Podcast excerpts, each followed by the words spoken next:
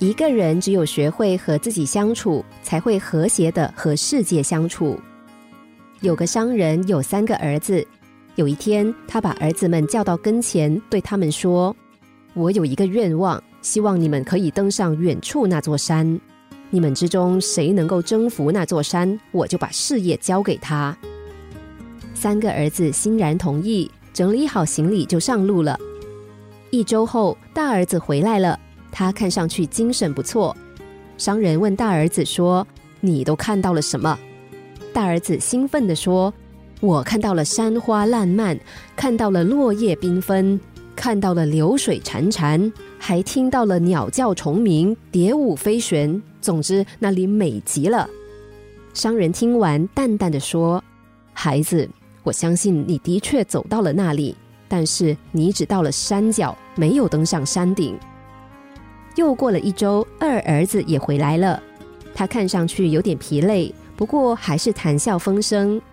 当被父亲问到所见所闻时，二儿子说：“我看到了草木丛生，听到了虫兽欢鸣，感觉还不错。”商人听完有点失落，对二儿子说：“你的确登上了那座山，但你只到达了半山腰，并没有登上山顶。”一个月之后，小儿子终于回来了。他看上去精疲力尽，脸色苍白，身躯瘦弱，连衣服也变得破烂不堪，只有目光依然炯炯有神。迎着父亲询问的眼神，小儿子说：“我什么也没有看到，山顶只有冰冷的岩石和瑟瑟的寒风，我感到了自己的渺小。”商人终于欣慰的笑了，他说。只有你真正征服了那座山呐！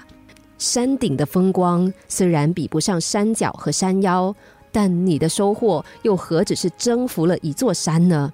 从此你可以做自己的主人了，恭喜你，我的孩子！商人最终把他的事业交给了小儿子。探险家大卫·尼尔说过：“孤独的甜美经验是笔墨难以形容的。”心灵和感觉在不断观察和反省的沉思中发展出敏锐度。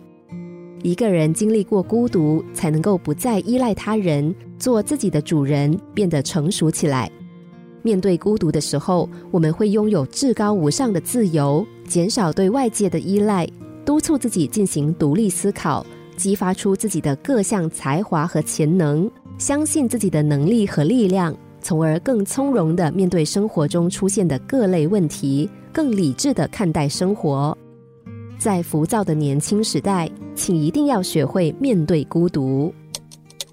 心灵小故事，星期一至五下午两点四十分首播，晚上十一点四十分重播。重温 Podcast，上网 U F M 一零零三 t S G。